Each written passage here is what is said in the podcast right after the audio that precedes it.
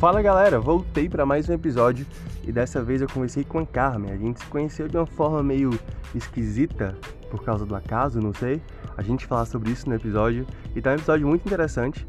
Ela é psicóloga há quase 40 anos, ela tem quase 40 anos de formação e tá muito legal. Nós conversamos sobre os danos psicológicos que a pandemia trouxe, é, questões amorosas, questões familiares, limites, poliamor, enfim, tá muito bom. É, espero que vocês gostem, assim como eu gostei.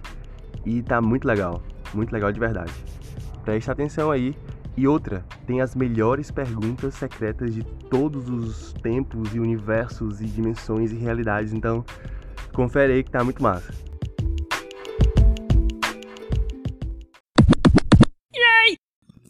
Hoje eu me encontro com Carmen Novaes, que o acaso me colocou aí junto com ela dentro de um elevador.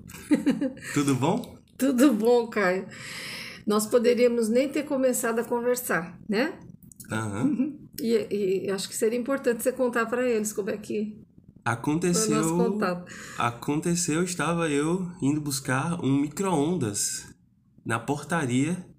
E aí é, desci com o micro-ondas, estava na portaria, em vez do elevador subir pro 16 andar, ele desceu pro subsolo, onde você, você tinha vindo de carro, eu lá com caixa enorme, e você falando lá do seu trabalho, tô muito cansado do meu trabalho.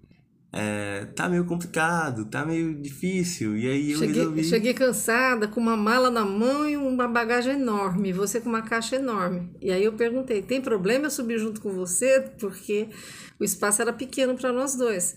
E, e outro dia, uma, ó, eu tinha tido um contato lá no meu prédio de trabalho e uma pessoa ficou assustadíssima quando me viu de mala e não quis subir comigo. Ela disse assim: não, não, não, não, pode subir, pode subir, você fique à vontade, suba, porque eu me sinto melhor. Aí eu percebi automaticamente que o medo se referia à minha mala, certo? Porque é como se a minha mala é, fizesse alguma referência a uma possibilidade de viagem. Você tava vindo da China? Isso, não, né? não, não estava vindo da China, estava vindo do meu trabalho apenas, mas minha bagagem era grande. Ao É. contrário disso, você me acolheu no elevador e disse: não, sem problema, a gente pode subir juntos, né? E a gente subiu conversando. E você falando do seu trabalho, e foi a hora que eu perguntei: o que é que você faz? Isso. E você falou: olha, sou psicóloga na vertente da psicanálise. Aí eu desci junto com você, falei assim: opa, vamos conversar aqui que eu tenho um projeto e seria muito bom que a gente trouxesse ideias da psicanálise pro, pro projeto que é o podcast. É, queria que você falasse um pouco de você, se apresentasse, é, falasse sobre a psicologia, um pouco da psicanálise também, a sua carreira, o que você se sentir confortável se apresentar para as pessoas, se falar um pouco da sua trajetória. Uhum. A primeira coisa, Caio, que eu gostaria de falar é o seguinte, que a, a- o, que a, o que a psicanálise mais me ensinou foi a possibilidade, assim, de que o autoconhecimento e essa bagagem que a gente vai interiorizando, na medida em que a gente vai conhecendo a si mesmo e ao outro, né? E tendo a capacidade de perceber que quanto mais a gente estuda, menos a gente sabe e mais a gente tem que buscar o conhecimento sempre. Entrando na área psicológica ou na área de saúde, ou em qualquer área onde você queira buscar um conhecimento científico com profundidade, acho que a responsabilidade de buscar uma atualização é eterna, né? Então, por exemplo, na medida em que eu te vi no elevador aquele dia, eu pararia e pensaria o seguinte: o quanto os anos de convivência nos dão competência e capacidade de parar e observar todos os momentos da vida e o quanto eles nos oportunizam ou eles nos afastam de uma realidade que a gente pode abraçar ou afastar de nós, certo?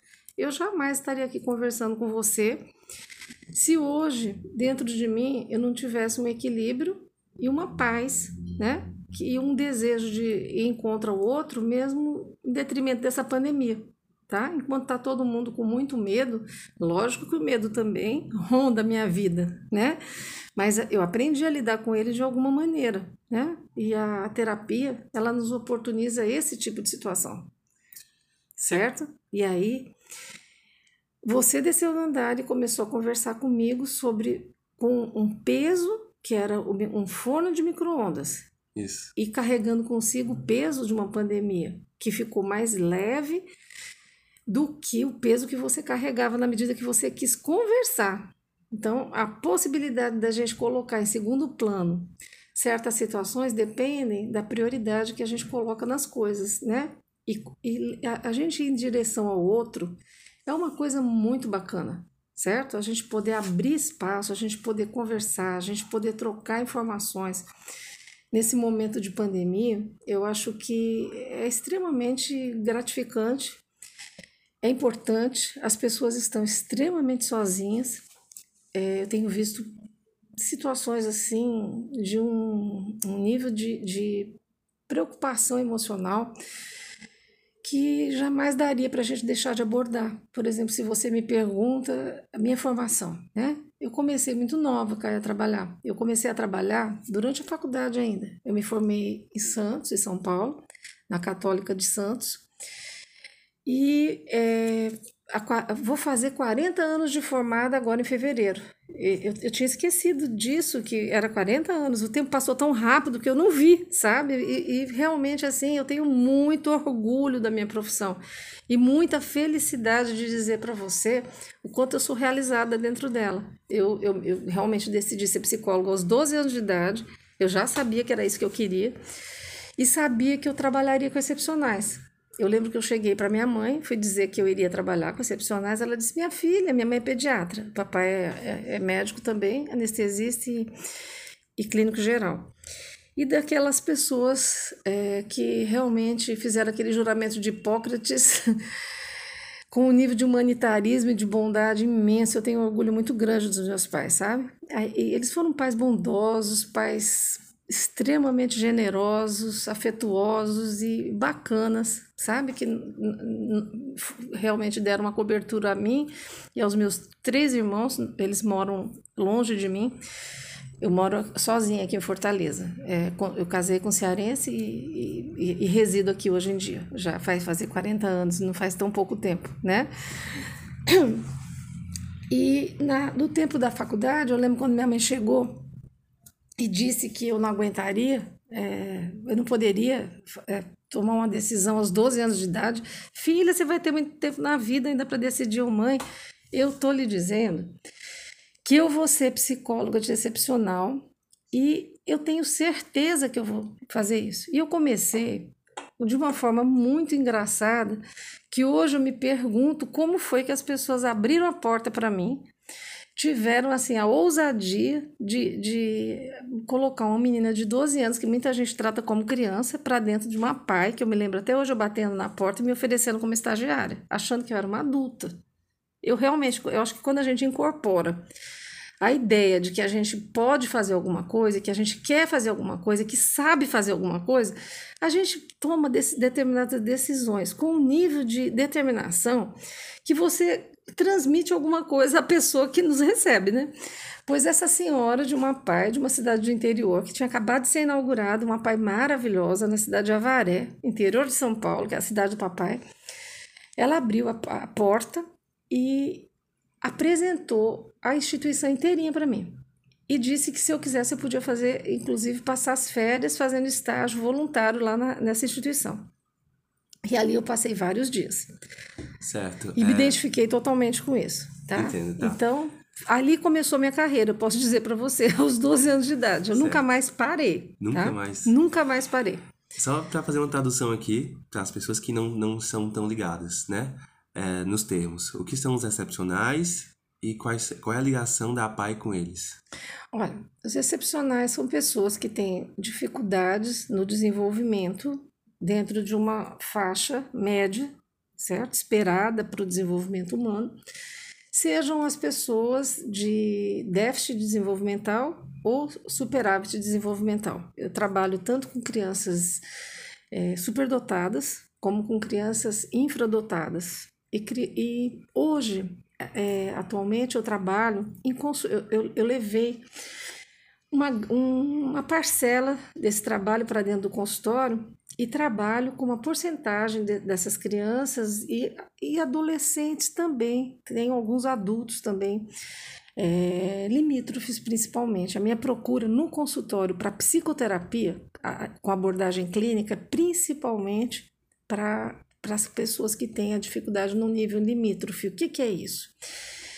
As pessoas limítrofes seriam aquelas pessoas que elas ficam exatamente na linha limite da normalidade. E são as pessoas que acabam sofrendo muito mais, porque elas têm uma percepção da própria limitação, da própria dificuldade, da própria realidade, e com isso elas acabam encarando com muito mais dificuldade a, as projeções que as pessoas fazem sobre elas, né? Os preconceitos, bullying, é, determinadas cobranças que elas não conseguem corresponder no nível necessário, né? E eu trabalhei muitos anos em instituições. A PAI, por exemplo, é uma, é uma instituição mais antiga no Brasil inteiro, reconhecida, e que inicialmente ela prestava atendimento basicamente a, a crianças portadoras de síndrome de Down. Ela abriu para esse tipo de atendimento. Mas ah, eu trabalhei em muitas instituições que, que desenvolveram trabalhos para crianças com dificuldades variadas e dos mais diferentes níveis de, de comprometimento, tá? E comecei a trabalhar em Santos. É, eu fiz a minha primeira, primeira formação mesmo, foi para professora de excepcionais, quando eu ainda estava de férias, quando eu entrei na faculdade, eu fui fazer um curso de formação para professores. Por acaso, aquelas coisas que você lê em jornal, sabe? Falei, ah, eu estava desocupada, já tinha passado para psicologia. Falei, eu vou fazer esse curso para professora. Pois eu fiz, fiquei com essa formação aí. Achei que era uma coisa boba, pequena. Guardei no meu currículo. Começa, a faculdade começou. Fui convidada para fazer um, um, estágio numa clínica chamada Cerex, que é Centro de Recuperação para Excepcionais, lá em Santos. Ficava na ponta da praia, era uma clínica maravilhosa, que, é, dirigida por três amigas que tinham mais ou menos 27 anos de idade, e elas vinham de São Paulo e tinham passado um ano organizando essa clínica. E através de um amigo que, que me referendou para que elas estavam procurando estagiários para a clínica, eu tinha um amigo que era da, da faculdade objetiva, um, onde uma delas dava aula, e elas perguntaram para ele, ele tinha muito contato com os alunos, você não conhece algum estudante aqui do Objetivo que goste muito de excepcional e que tenha vontade de trabalhar com a gente lá em Santos? Ele falou: Ah, eu vou te ajudar sim. Eu vou procurar falar com outras pessoas, mas eu conheço uma pessoa que eu posso te dar o nome agora. O nome dela é Carmen. Ela foi amiga da minha irmã no colégio elas é, foram. E ela também é minha amiga. E ela adora excepcional. Então ela pode com certeza ajudar vocês. E assim eu comecei a trabalhar. Eu tinha 18 anos. Comecei a trabalhar. Eu trabalhei nessa clínica durante uns três meses como, como estagiária. De repente eles me convidaram para ser professora porque descobriram que eu tinha esse curso, que eu não sabia que ia servir nem para nada. e de repente comecei a dar aula. Tá, é só uma pergunta curiosa aqui. Uhum. As curiosidades vão, vão aparecendo, né? Você lida com crianças que elas, elas, em relação ao aprendizado, né? Isso. Tanto as crianças têm certa dificuldade, quanto com crianças superdotadas. Uhum. Todo mundo fala de crianças superdotadas. Como é que é uma criança superdotada na prática? O que é que você, o diferencial dela para ela, ela ser entre aspas, diagnosticada como superdotada? É, uma criança que tem um nível de consciência de inteligência excessivamente acima da média, né? E a partir daí, o que, que acaba acontecendo? Ela começa a perceber que, que acompanha com muito mais rapidez tudo que é ensinado, tanto no, no mundo dentro da esfera doméstica, como na escola, no aprendizado formal e os professores começam a ter dificuldades porque eles acabam as tarefas com uma rapidez enorme, certo? E em detrimento do restante da classe. E aí o que, que acaba acontecendo? Muitas vezes essas crianças são promovidas para séries mais adiantadas. E quando elas chegam num determinado nível de desenvolvimento, frequentemente elas acabam enfrentando o vestibular com uma certa precocidade. Eu conheço algumas crianças que enfrentaram com 14, 15, 16 anos e muitas delas não se deram bem, porque o que, que acontece? Veja bem, existe uma defasagem entre. Frequentemente existe essa defasagem entre o desenvolvimento é, é, cognitivo e o, o potencial emocional dessas crianças, né? Porque a nossa inteligência emocional muitas vezes não acompanha a nossa inteligência a nível cognitivo. E fica muito difícil para alguém sobreviver num ambiente universitário, você tendo 15, 16 anos e você percebendo que intelectualmente você acompanha a aula, mas emocionalmente você não acompanha a conversa dos teus amigos. Então você é tratado como ei baixinho, ei miúdo, ei, ei olha aí o olha aí o olha aí o gêniozinho uhum. que está aqui agora na sala, né? E muitas pessoas que entraram, eu conheço algumas dessas pessoas inclusive, elas desistiram na universidade, pediram para os pais para voltar para o ensino médio e disseram uma frase que eu nunca vou esquecer: pai, mãe, eu prefiro muito mais meus, eu ter amigos do que eu ter uma capacitação que eu posso ter a hora que eu quiser, eu vou estudar de novo, mas eu não consigo não ter gente me abraçando e nem gente para conversar na hora do recreio. Ninguém aguenta a minha conversa. Eu estou me sentindo péssimo e eu tinha amigos de verdade no colégio. Aqui eu não tenho. Aqui eu sou tratado como uma pessoa um pouco diferente, né? Sim, sim. Eu nunca tinha parado para pensar nessa questão de desenvolvimento emocional, porque é, a questão do superdotado ela, é, ela se prega como ela é gêniozinho lá e vai. É, falando sobre a, a, a faculdade e, e, o que cercou você, as suas referências em relação a pessoas e amizades. É, o quanto você acha que é importante a amizade dentro, dentro de uma graduação ou de uma faculdade acadêmica? Olha, a amizade dentro de uma graduação acadêmica, acho que é o começo da nossa vida como adultos, né? E é uma, é uma época de um grande desafio. Eu tenho percebido, por exemplo, nessa geração atual, as pessoas mais individualizadas, os grupos assim mais segmentados, porque no tempo da minha graduação, nós, nós vínhamos de uma formação anual, certo? As pessoas entravam juntas na faculdade e saíam em turmas, de uma forma conjunta. Hoje, a universidade, principalmente as particulares, elas nos oferecem uma grade curricular onde você pode escolher as matérias que você vai cursar. Se você não se agrupar com um determinado é, nível, é, assim, ajuste com alguns amigos que, que, são mais próximos, você vai ficar um pouco sozinho, porque tem pessoas que cursam o básico tem pessoas que escolhem três, quatro matérias e, e resolvem fazer disciplinas optativas, e, as, e com isso as classes vão se esvaziando e as turmas vão se tornando meio misturadas. Você faz, faz é, começa a conviver com pessoas dos mais diferentes cursos, às vezes, que façam as mesmas é, matérias que você. Mas as pessoas se tornam é, grupos menos homogêneos, as relações menos estáveis. Você às vezes se identifica com um amigo, mas os horários são totalmente incompatíveis. Se você não procurá-los na, na, na, no centro de convivência da, das universidades, você deixa de conviver com eles. E a gente vive hoje um mundo mais, mais egoísta. Acho que as pessoas estão vivendo um universo, dentro de um universo mais individualizado, né? Essa pandemia tem mostrado isso, o quanto o isolamento das pessoas é prejudicial, né? E é esse o tema da nossa conversa. Hoje a gente, a gente vai falar um pouco das demandas e o que foi aconteceu, quais transtornos mais afetaram as pessoas durante a pandemia, o que ainda vem acontecendo, né?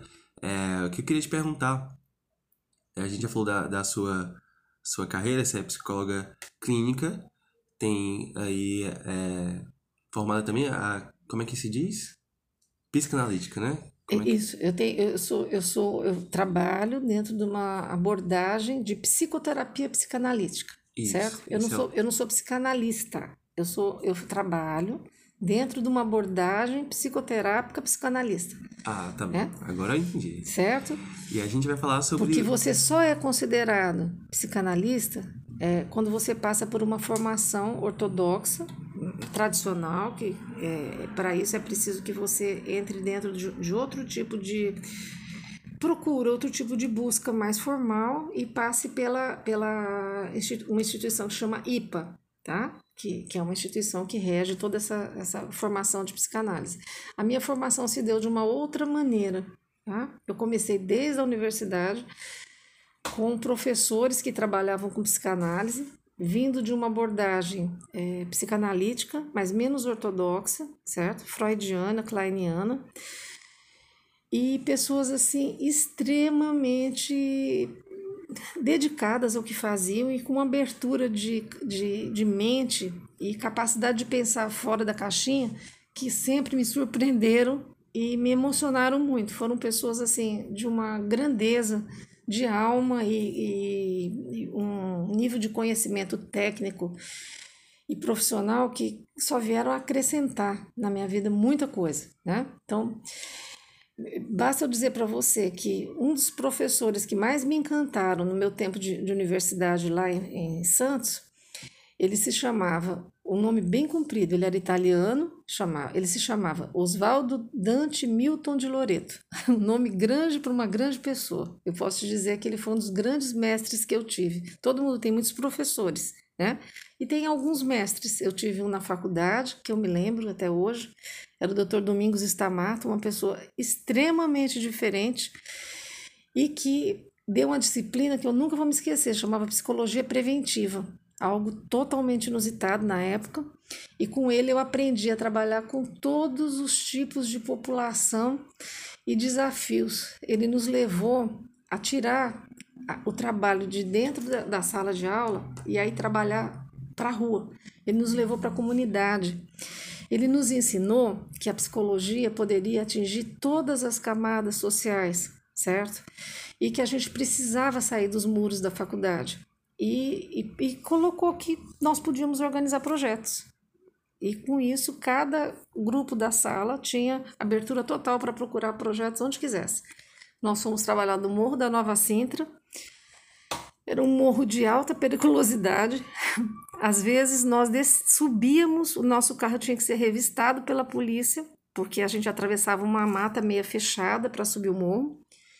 E aconteceu umas duas, três vezes do, do, carro ter sido abordado na descida também, porque tinha fugitivos que tinham é, saído da cadeia e poderiam ter se escondido dentro do nosso carro e nos, estarem nos levando como refém. Isso no final do nosso trabalho. A gente passava a, a, uma tarde inteira, dia de sábado, trabalhando lá durante um ano, tá?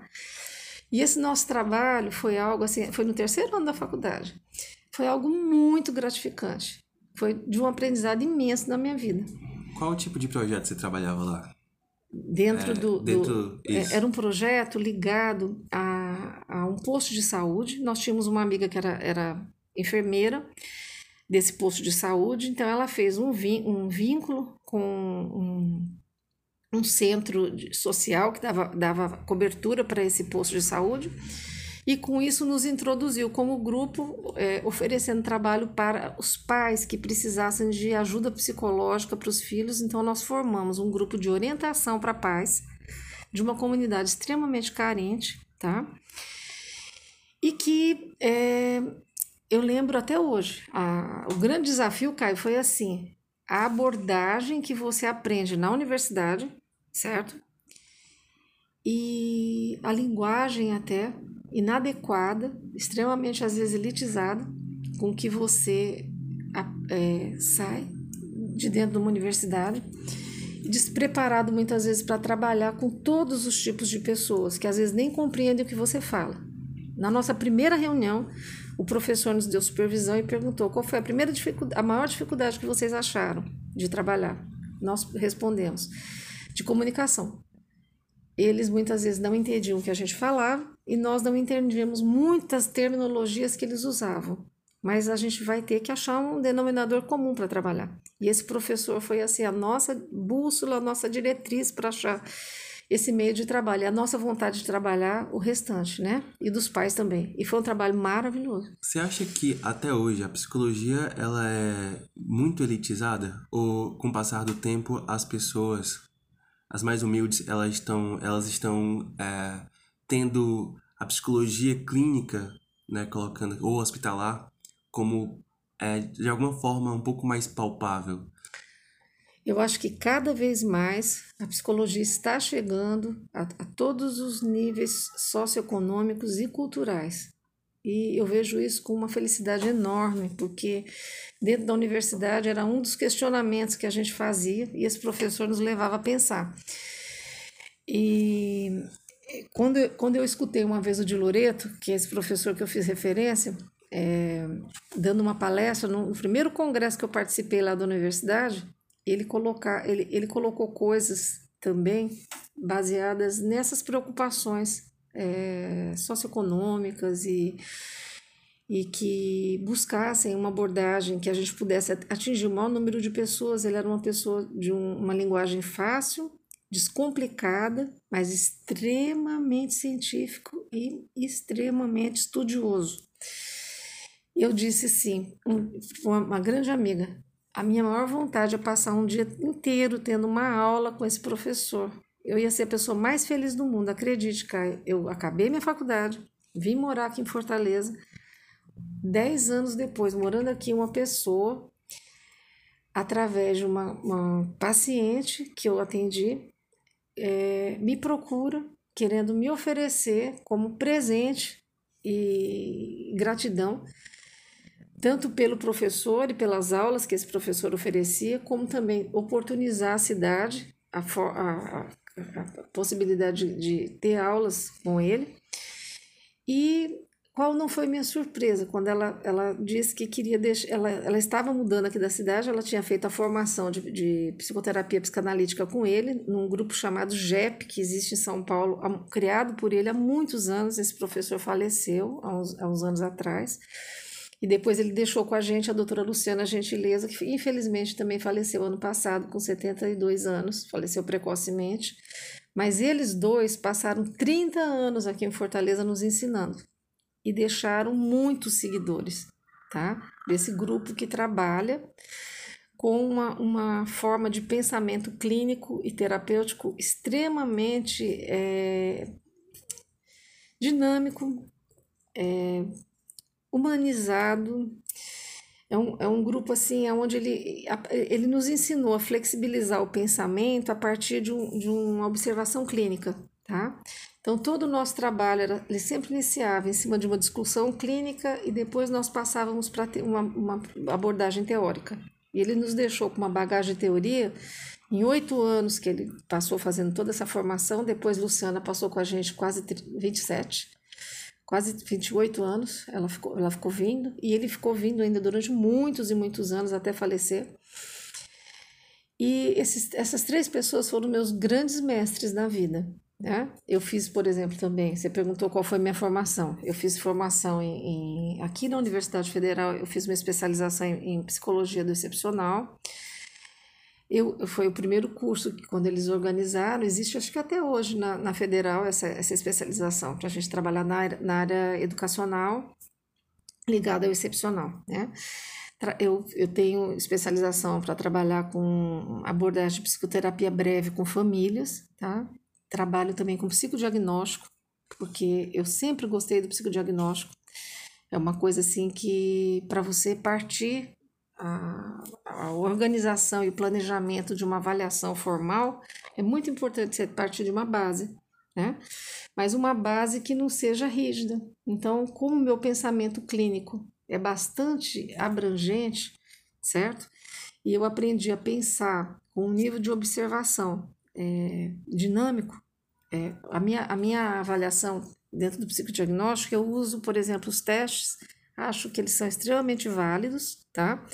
Como uma medida que a gente tem fidedigna de, de poder mensurar to, a, todo o desenvolvimento, mas desde que a gente tenha um enfoque clínico na devolutiva, para que isso é, seja o princípio de uma construção de um trabalho e um planejamento, né?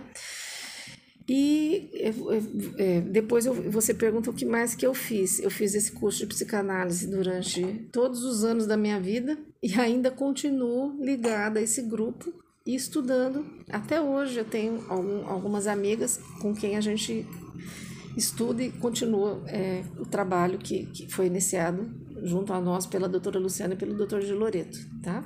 Perfeito. É, vamos, a gente vai conversar agora um pouco sobre como é que tem sido para você nesse, como é que foi e como é que tem sido para você é, em relação à pandemia, né? Essa herança pandêmica, por assim dizer, é, como isso é, afetou uhum. os atendimentos, mas principalmente em como afetou as outras pessoas em relação à demanda, o que é que uhum. mais chegou no seu, no seu consultório é, para suporte e para lidar com a nova realidade. Que foi que você, você acabou percebendo em relação a essas demandas? Olha, cá, esse ano de 2020 ele já tinha começado de uma forma meio estranha, sabe?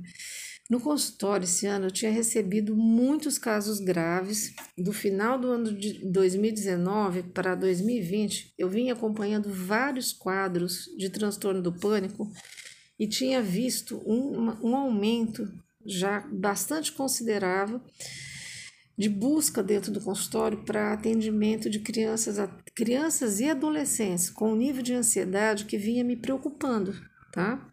Você imagina quando em março, dia 20, né, dia 14 de março, fui, nós fomos surpreendidos com essa pandemia e o isolamento social, certo? Eu, eu tinha vários quadros graves no consultório, que eu, quadros graves eu considero aquelas pessoas que têm mais risco de fazer um transtorno maior de comportamento, com grande sofrimento, Frequentemente, essas pessoas são acompanhadas tanto pelo, ou pelo neurologista e psicólogo, como também são acompanhados pelo, ou se são crianças, são acompanhados pelo pediatra, pelo neuro, neuropediatra, é, psiquiatra infantil, né?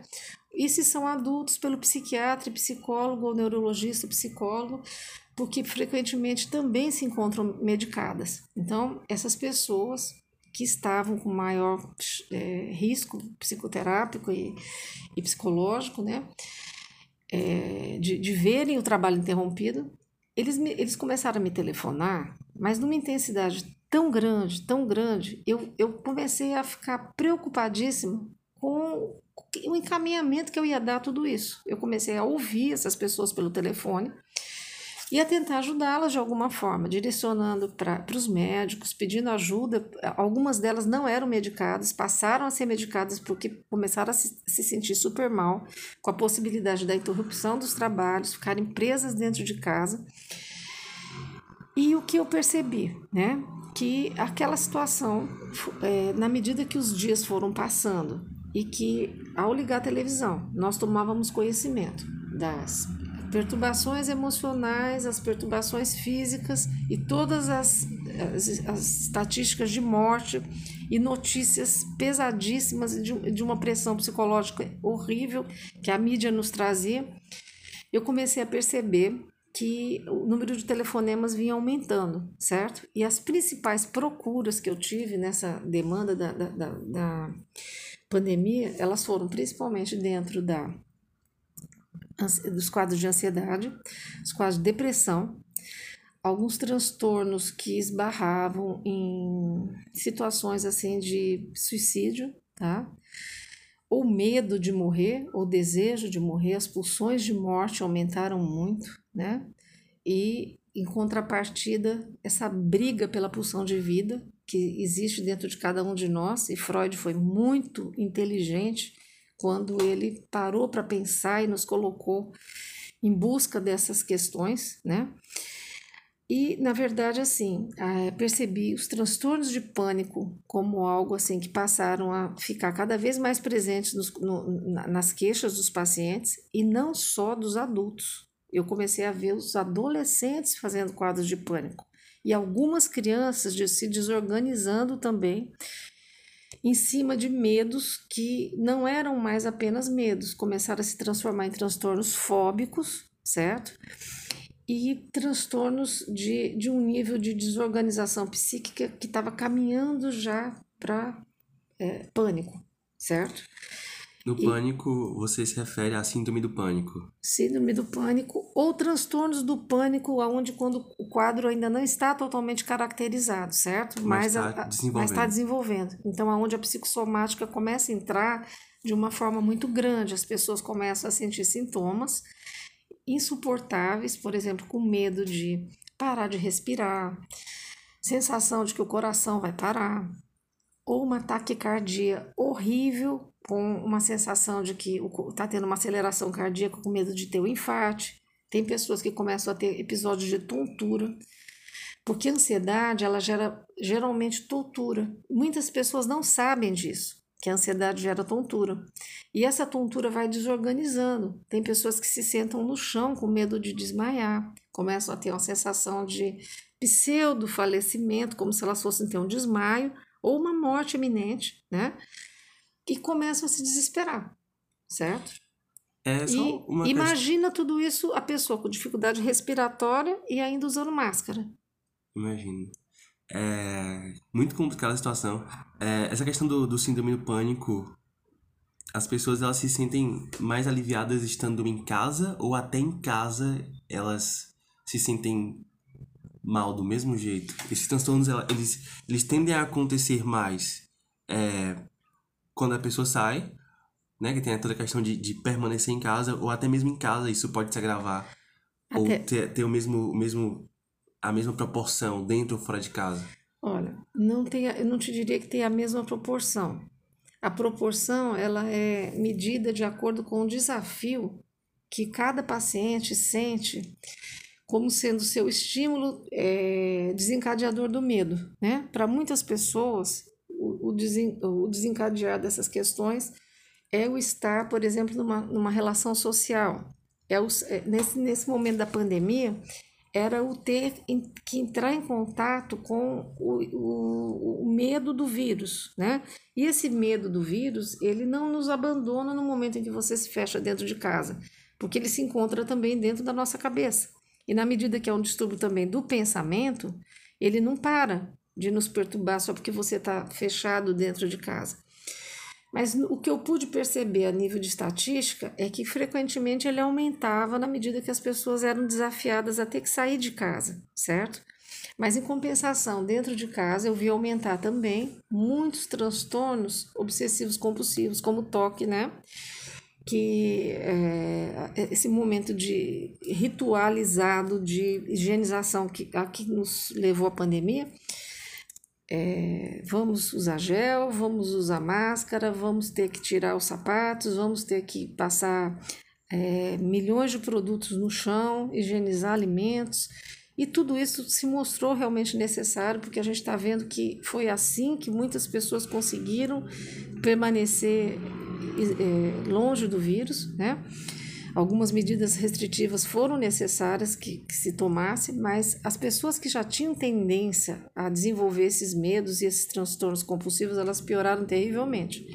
Eu, eu, eu tive um paciente que a mão dele estava descamando, quase em carne viva, de tanto ele lavar e passar higienizações mil.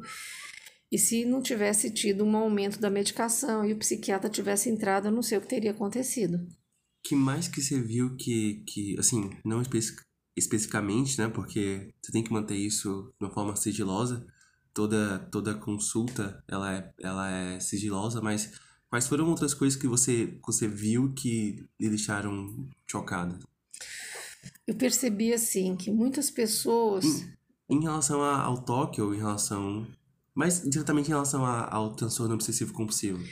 Olha, eu percebi algumas pessoas completamente aprisionadas dentro de casa, mesmo que elas quisessem sair, né? Isso é esperado já dentro do, do, do transtorno obsessivo compulsivo quando ele se complica.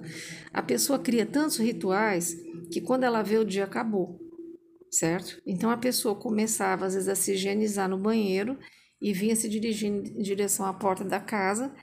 Quando ela percebia, já tinha anoitecido, porque ela é, são pessoas que têm, às vezes, uma necessidade de, de cumprir determinados rituais, pra, porque os rituais eles, eles, eles estão a serviço do medo, né? Para que a, é, os medos se acalmem e se mantenham sob controle, a pessoa acaba projetando nos objetos aquela organização toda para que se esvazie esse medo, né?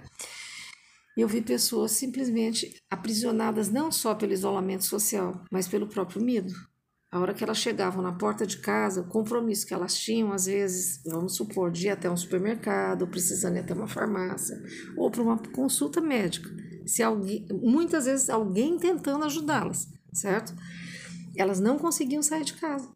Quando elas viam, era de noite, elas tinham levado para o dia inteiro para cumprir um ritual, atravessando a própria casa, cinco cômodos ou seis cômodos, para conseguir chegar até a porta da rua já era de noite. De tanto desespero para cumprir esse ritual de medo. Você imagina o, o transtorno que isso traz, é. né? E se não tivessem sido ajudados, né? Aí você pergunta assim, com relação a, a, a, a, a condução disso tudo nesse, nesse período, né? Uma das alternativas que nós tivemos foi o atendimento online, certo? E ele foi de extrema ajuda. As pessoas que conseguiram oferecer atendimento online, os pacientes que conseguiram buscá-lo, tanto na área médica quanto na. A gente está falando no caso da área psíquica, então, tanto buscando junto aos psiquiatras, como também junto aos psicoterapeutas, o atendimento online, elas foram muito beneficiadas, certo? E muitos serviços de atendimento online foram montados na cidade, inclusive com, com é, atendimento gratuito à população, certo? Alguns grupos que já, já, já tinham essa organização formal dentro dos próprios é, órgãos, eles passaram a oferecer essa escuta clínica através do atendimento online, com hora marcada. Então, por exemplo, muitas faculdades ofereceram isso junto aos estudantes que, que participaram do projeto online e continuam participando. Existe um grupo que chama Escuta na Praça, que continua oferecendo esse, atendimento. Existem, é, a, o, a SP4 oferece, que é, é a Sociedade de Psicanálise de Fortaleza, oferece esse atendimento online também. E alguns profissionais se organizaram também em outros grupos variados para oferecer esse tipo de atendimento gratuito à população e foi algo de muito benefício, de muita ajuda, tá? O atendimento online atualmente está sendo é, oferecido, inclusive, na área médica e está sendo proposto porque muitos, muitas unidades de saúde não estavam podendo atender diretamente os seus pacientes, até nas UPAs, né? Então, hoje, hoje o médico, dentro dos convênios, eles estão fazendo a consulta clínica online, né? e também dentro dos dentro das da, provavelmente dentro do, do, órgão público vai começar a acontecer também né e a, com relação a, a mim vou, vou te, te dizer foi um grande desafio posso dizer que trabalhar online é, é, para a nossa geração que já vem de uma formação presencial exclusiva. Foi assim que a gente fez a capacitação formal na universidade, né? Nós não fomos trabalhados, nem orientados, nem, nem jamais treinados para trabalhar é, com essa tecnologia toda que hoje vocês na universidade já dispõem, né? Eu tenho certeza que você mexe com o computador com uma destreza imensa porque eu vejo minha neta de 3 anos de idade, às vezes pegando um iPad e um telefone, fazendo coisas que não vou dizer que eu não, sei, não saiba fazer, hoje eu sei. Mas assim, me surpreende ver o que uma criança hoje faz com o telefone. O que os meus adolescentes que eu atendo e os que eu convivo também, que são filhos de amigos e e, e, pessoas com quem eu convivo, eu, gosto de conversar com gente de todas as idades, e eu percebo assim o quanto a nossa geração realmente é mais lenta para raciocinar em cima dessa tecnologia toda, né? Então eu, eu percebo que foi um grande desafio para todos esse, esse momento pandêmico, porque eu vi crianças, adolescentes, professores de nível, de todos os níveis do, do, do de ensino, desde, a, desde os, do maternal até o, a universidade, tendo que se reorganizar e se reinventar para trabalhar com todas essas plataformas e, e, criar aulas interessantes e sem ter plateia, porque é muito difícil você trabalhar sem feedback, né? E comecei a perceber algumas desorganizações, você perguntou, né? O que, que eu pude observar de desorganizações principais nesse momento? Olha, é, pude entrar em contato e perceber muitas desorganizações dentro dos ambientes domésticos, certo?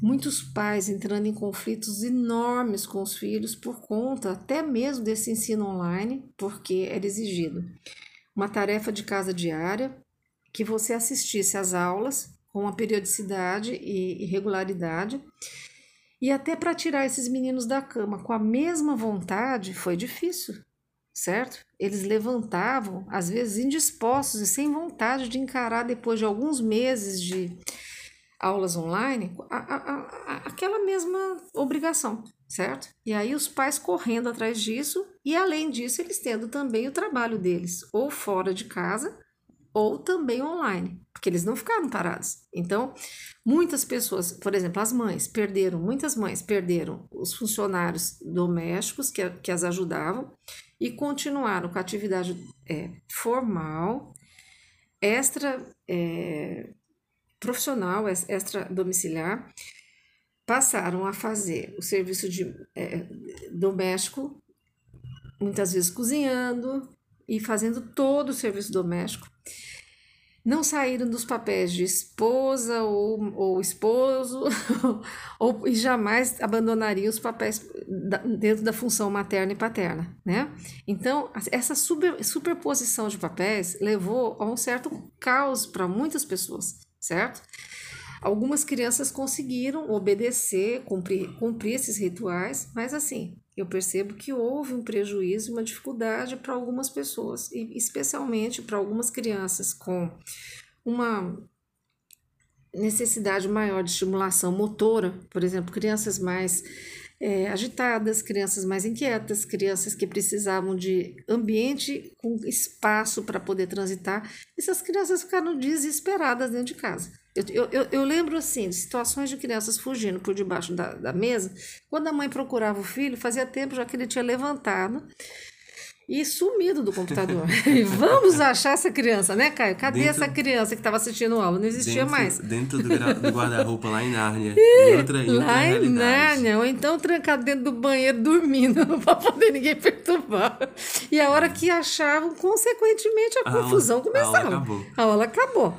Né? É... E outra coisa só que eu queria te acrescentar. Percebi assim que muitas pessoas se depararam com a complexidade das relações ou a precariedade das relações intrafamiliares nessa pandemia.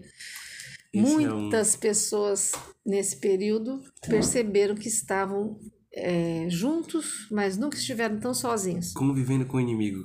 Isso. Ou não, né? Ou não. É... Ou se redescobriram.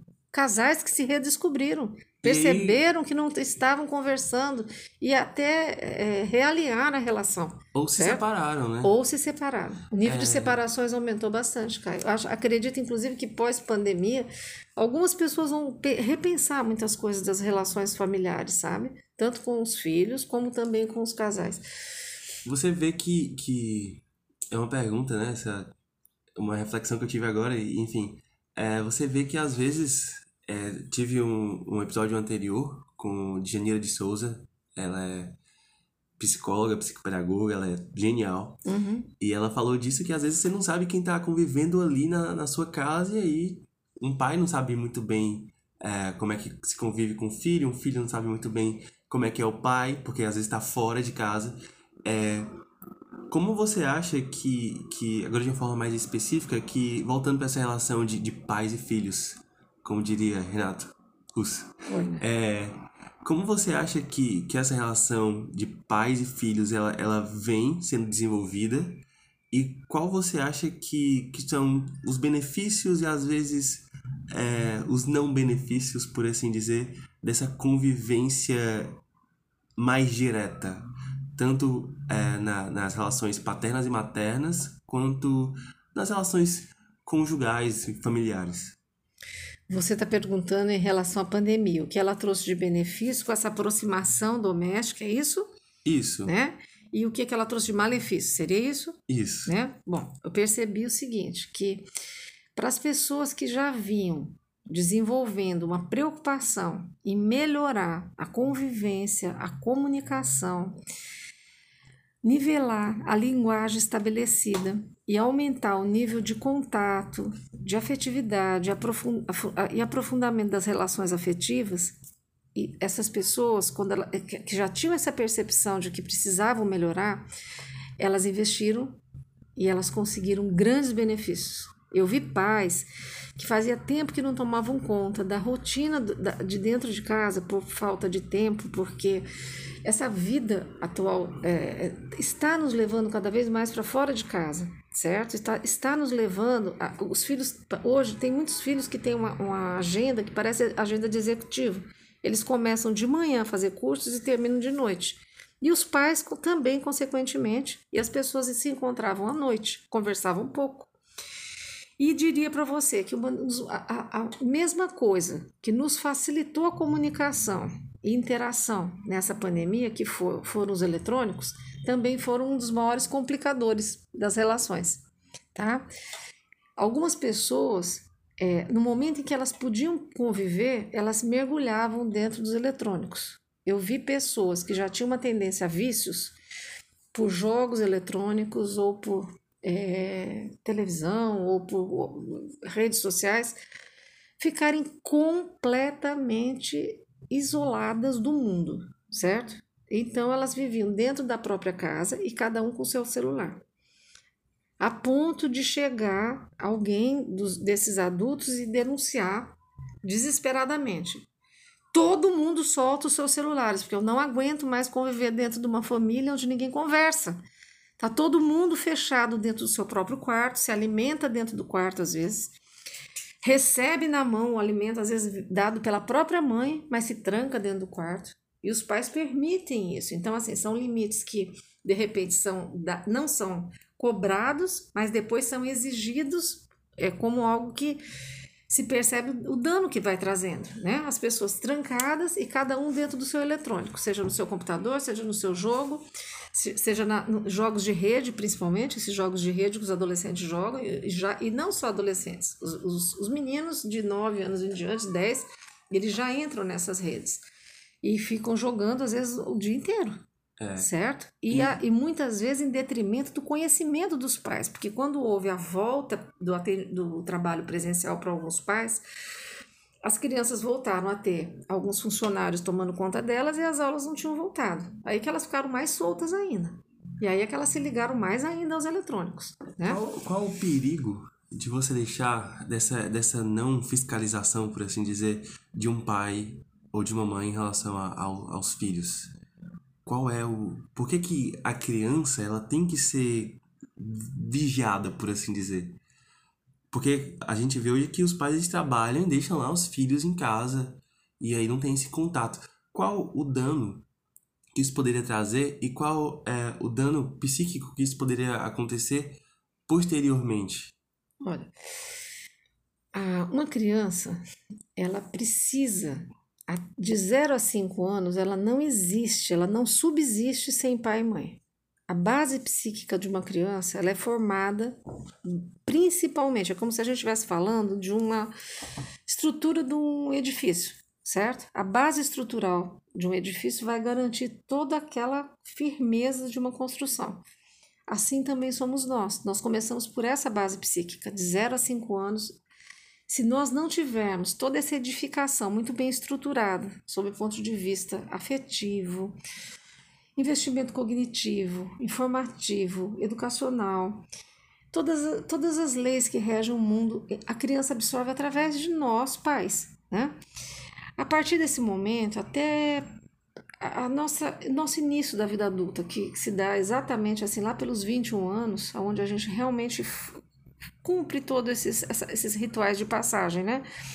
Nós vamos precisando sempre dos nossos pais, certo? Mas nós já vamos ter estruturados dentro da nossa cabeça uma organização psíquica que nos permite ter internalizado nosso pai e a nossa mãe interna com todas as ordens e todos os preceitos e todos os conceitos e todos os parâmetros que nos foram dados. Né? Então, aquela criança que não foi, como você disse, vigiada, cuidada, delimitada, ela vai correr muito mais riscos, né? Porque existe uma coisa que eu acho assim interessantíssima para eu te colocar. As pessoas falam muito em limites, né? É uma, uma palavra até que é, virou um, um, certo jargão dentro da psicologia meio chato. Quando você fala em psicólogo, já fala em limite. Mas o dia que você entende a verdadeira função do limite, você começa a ver o quanto é maravilhoso e linda a função do limite. Eu vou te dizer uma frase que você nunca mais vai esquecer. A verdadeira função do limite é a organização dos desejos. Olha que coisa bonita. Eu estou refletindo agora. Você pode repetir? A verdadeira função dos limites é a organização dos desejos, ou seja, nós só vamos saber o que nós podemos ou não podemos desejar e nos sentir satisfeitos e plenos na medida em que nós soubermos quais são os nossos limites. E os limites também têm função de proteção, certo? Eles nos protegem. Crianças que não recebem limites, elas são mais sujeitas a acidentes, até a morte. Porque elas não, elas não sabem o, que, o que é perigoso e o que deixa de ser perigoso. Entendeu? Entendo, perfeitamente. Os limites, eles, não, eles nos dão uma, ali uma, uma área de trabalho ou de, de exploração que vão nos ajudar posteriormente, ou até mesmo naquele mesmo momento a entender o que, é que a gente quer. E aí entra a questão do, do autoconhecimento que você falou da psicanálise isso. que ela pode proporcionar. Isso. De, de eu posso isso, eu posso aquilo, e aí você começa a, a saber onde é que você se encaixa e onde você isso, não se encaixa. Isso, isso. Né? Isso, é, isso é bem interessante. Isso nos ajuda a pensar qual é a principal função né, da, da psicoterapia. A principal função da, da psicoterapia, eu explico para as crianças de uma forma muito simples. E eu vou, eu vou dizer para você o jeito que eu explico. É a gente, a, a gente aprender a operar o aparelho de pensar pensamento. a hora que a gente aprende a pensar, você sai muito mais estruturado e muito mais feliz. Porque é muito difícil você não saber organizar seu pensamento e organizar todas as informações que nos cercam, né? A, a psicoterapia faz com que você busque um, um maior conhecimento de você mesmo e que você faz também com que você busque aumentar as defesas do ego, né? Fazendo com que você consiga lidar com o meio externo e fazendo com que você tenha menos medo. Porque se você me pedir hoje, Carmen, defina uma palavra que predomina em todos os discursos e invariavelmente ela aparece atualmente nessa pandemia com uma magnitude muito maior dentro do seu consultório. Eu te diria medo. Medo. E medo é horrível. Né? A gente tem que dominar os medos. E a psicoterapia ela vai te auxiliar justamente nessa questão. Lidar. É, como você vê é, a, a importância da psicoterapia hoje e qual incentivo você deixa para os nossos ouvintes, aí, as pessoas que estão escutando, é, para procurarem a psicoterapia, caso achem necessário, é, qual você acha que são e quais você vê é, que são os benefícios da psicoterapia hoje em dia?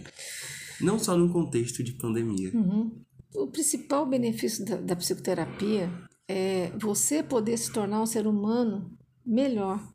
Você poder olhar para dentro de você e perceber que muito daquilo que você vê no outro às vezes é uma extensão de, si, de você mesmo.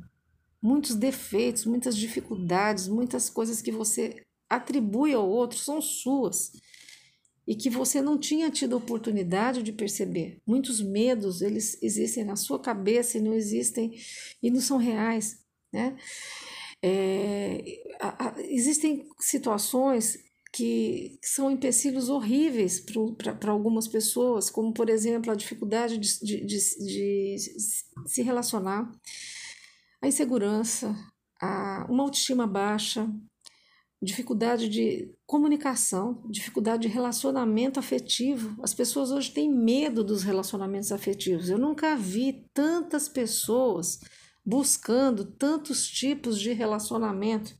Nunca, nunca vi em todo, todo o meu tempo de, de, de, trabalho psicoterápico tantas pessoas duvidando até mesmo da sua orientação sexual. É como se a gente estivesse vivendo um momento onde a gente pudesse tanta coisa, a gente pode tudo. De repente, quando você pode tudo, você tem até medo.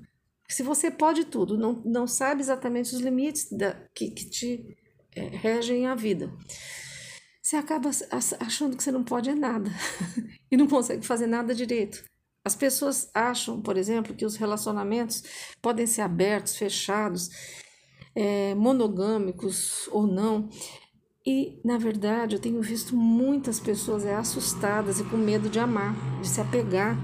de realmente se entregar a uma relação e acreditar que se você não entrar de cabeça dentro de um relacionamento onde você tenha equilíbrio, seja você mesmo, você jamais vai conseguir ter relacionamento de tipo nenhum e com ninguém, nem com você mesmo. Então, na medida em que você pode, através de uma psicoterapia, aumentar o seu conhecimento acerca de si mesmo, você só tem a ganhar. Eu agradeço todos os dias o dia que meus pais é, me ajudaram a fazer uma psicoterapia. E agradeço todos os dias ao Dr. Domingos Stamato, que foi meu psicoterapeuta e analista na época da faculdade.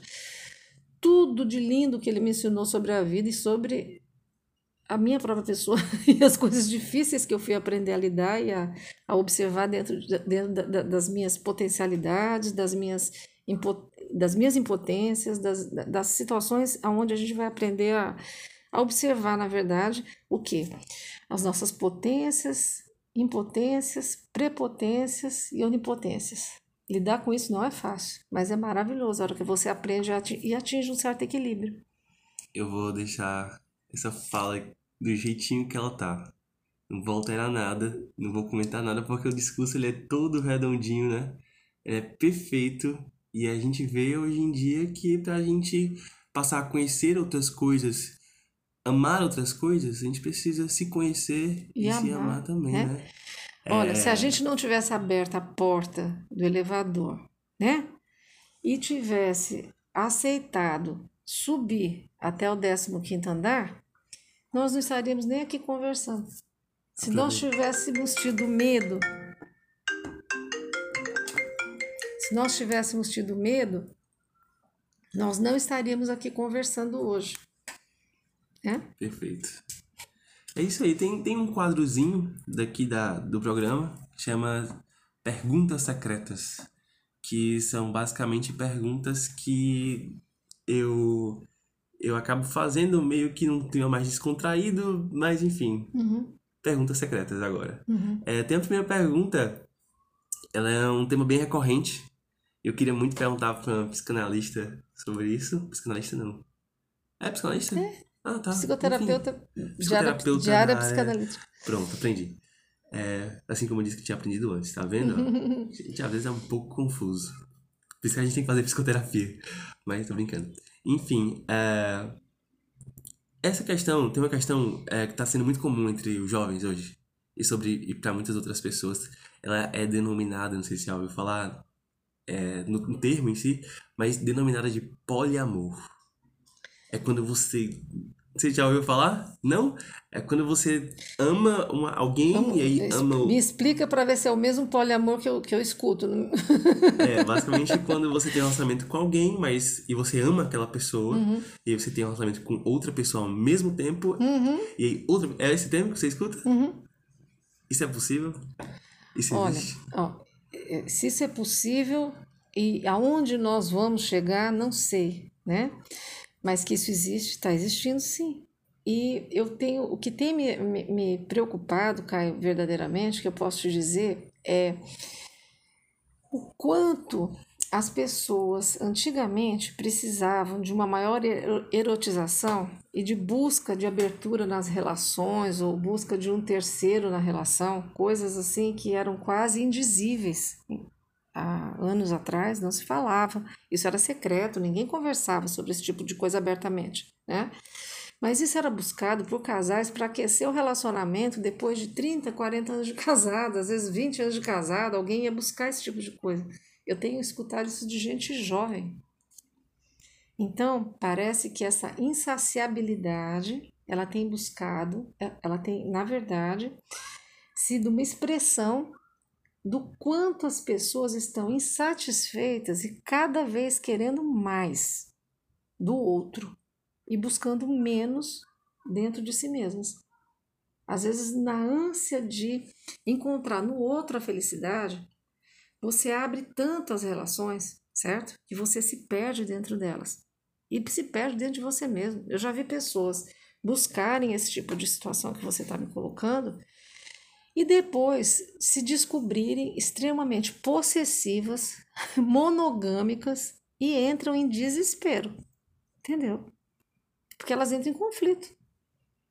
Ou então, algumas pessoas que é, entram muito precocemente nesse tipo de relacionamento sem sequer ter experimentado o amor de verdade. Porque esse amor, para que ele seja tão aberto, você já tem que estar um pouco mais amadurecido, mais estruturado. E eu não sei nem tudo o que precisa para chegar nele para poder dar certo. Porque dividir é complicado. Mas somar é, é, também mais complicado ainda, certo? Porque você, você se dividir em partes é uma coisa bastante complexa, certo? Agora, você se dar ao outro por inteiro, aí é um grande desafio, Caio. Segunda pergunta. Uhum. É, a gente vê hoje em dia também que, que essas questões da, do, do amor, né? essas questões mais, mais em relação a relacionamentos amorosos, elas são muitas vezes buscados aí na, na, na clínica né, na, com a ajuda da psicanálise, né? É, você vê que hoje em dia, falando nessa insatisfação, é, os relacionamentos eles tendem a, a acabar mais rápido? E qual o perigo de ficar, não na relação de poliamor, mas de ficar pulando entre relacionamentos e relacionamentos é, o que você teria a dizer, assim, sobre, sobre essa questão de. essa substituição que se dá a relacionamentos, a rapidez que as coisas acontecem, a rapidez com que acabam, quando você vê, você. Meu Deus. Eu acho que tudo tem. A, as duas situações se entrelaçam, o que eu acabei de te falar. Eu vejo que quanto mais as pessoas fogem de si mesmas, certo? E do medo de ter que lidar com todas as situações que envolvem uma relação amorosa afetiva, sexual, amorosa afetiva, fazem com que as pessoas é, fujam das dificuldades, imaginando, idealizando que outra pessoa traria aquele amor idealizado, certo?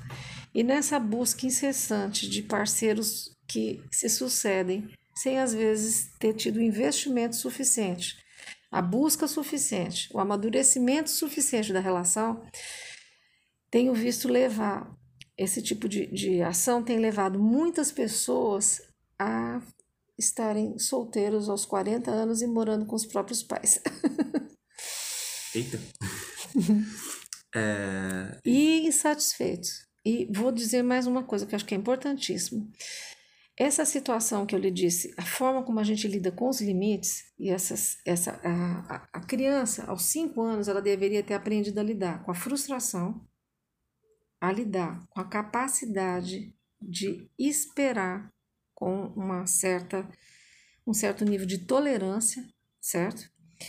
E é, a, a conseguir introjetar o outro dentro da própria vida e aprender a lidar com todos os desafios que o outro nos traz. Eu nunca vi uma geração como essa que a gente está vivendo, com tanta ansiedade para lidar com o imediatismo, a dificuldade de lidar com a, com a, com a complexidade do, dos impedimentos, é como se não conseguisse ouvir o não, certo? Incapacidade de frustração e uma, uma certa insaciedade. A pessoa nunca está satisfeita, ela quer sempre um pouco mais. E eu acho que isso também explica essa busca incessante de parceiros. Muitas vezes essa, essa, essa, essa sensação de falta de completude está dentro de uma dificuldade interior. E essa pessoa vai passar a vida buscando isso em outra pessoa, quando está dentro dela própria. Perfeito. Não dê limite para uma criança. Eu vou te dar um exemplo. Você tem que traçar algum tipo de, de limite. Você coloca uma criança dentro de, um, de uma mega loja com todos os estímulos possíveis e imaginários, certo? E você diz para ela: meu filho pode comprar o que você quiser. Ou ela vai sair desesperadamente enchendo o carrinho de compra, ou ela vai sair atropelando e batendo todas as prateleiras. Ela vai ter um surto de, de, de desespero causado pela expectativa, pela ansiedade de, de, de poder possuir tudo aquilo. Certo? Porque os pais não deram parâmetro nenhum. Agora, se esses pais chegarem e falaram: olha, qualquer limite que seja, até mesmo de horário. Eu, eu te dou 15 minutos para você comprar o que você conseguir comprar em 15 minutos. Ela já vai comprar correndo, mas ela tem um limite. Tá aqui, que em 15 minutos eu tenho isso aqui para comprar. Ou então dá uma sacolinha para ela e fala: o que você conseguir colocar nessa sacolinha eu te dou. Ou então dá para ela assim: olha, estou te dando 100 reais. O que você conseguir comprar com esses 100 reais é seu.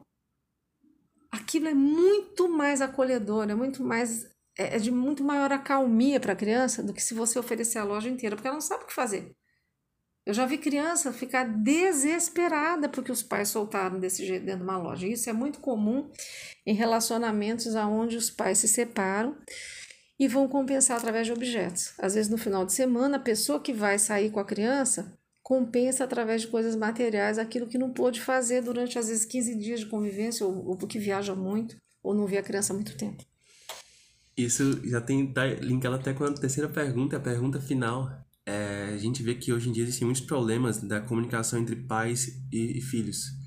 É, seja por uma questão de mães muito difíceis, filhos ou filhas muito difíceis, pais, essa compensação. É, então a gente vê que é, existe, assim, na nossa geração e nas que estão vindo, assim como nas anteriores, muito provavelmente eles tinham muito problema com nessa relação pai e filho, mãe e filho, seja como for. O que é que poderia ajudar a melhorar essa comunicação e essa convivência? Olha, eu te diria duas palavrinhas básicas, principalmente. Aonde não existir respeito, respeito e admiração, certo? Nada vai se concretizar eu vejo que a falta de respeito hoje existente entre as gerações tem crescido terrivelmente. Isso tem sido um desafio preocupante, certo? Na minha, na minha época, jamais você via um, um filho gritar com seus próprios pais ou responder de uma maneira desrespeitosa a uma advertência deles, certo? Eu não digo que você tenha que ser autocrata, né? Mas é preciso que você saiba gerenciar a sua democracia com autoridade, com amor, com afeto e com ternura. As relações precisam ter ternura.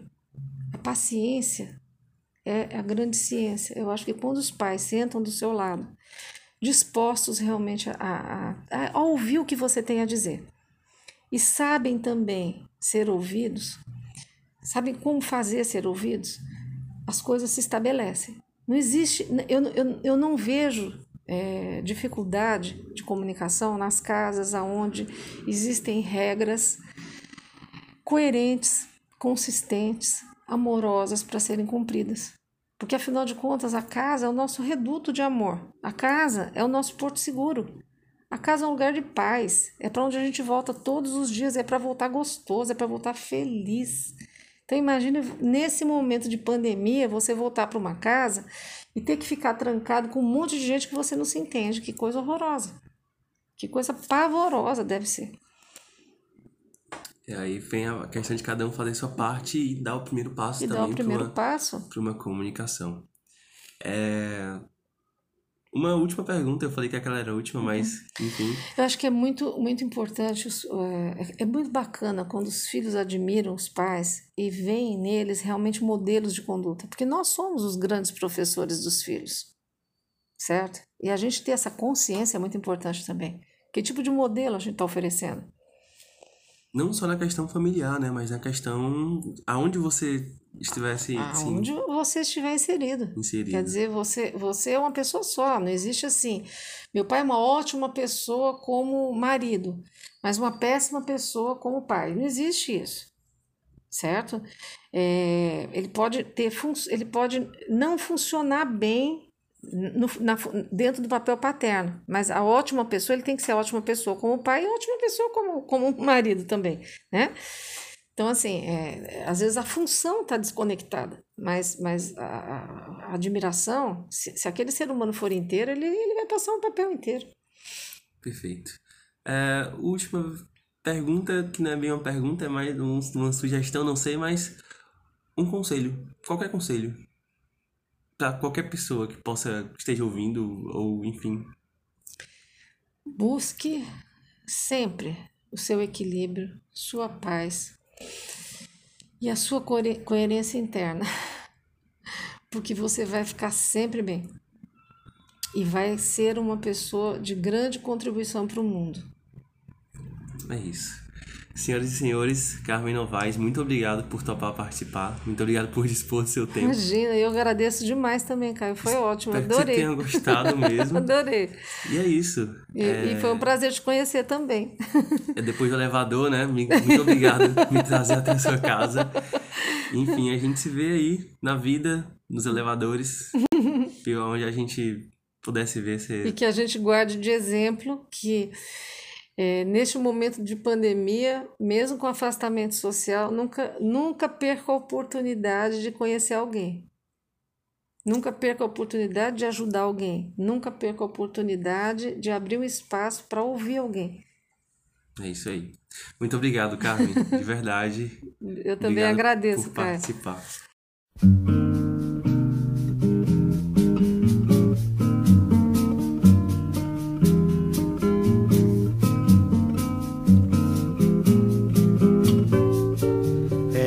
Melhor ser alegre que ser triste.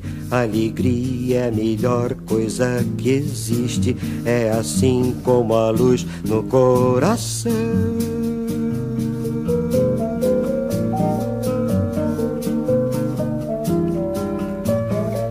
Mas para fazer um samba com beleza é preciso um bocado de tristeza, preciso um bocado de tristeza, senão não se faz um samba não.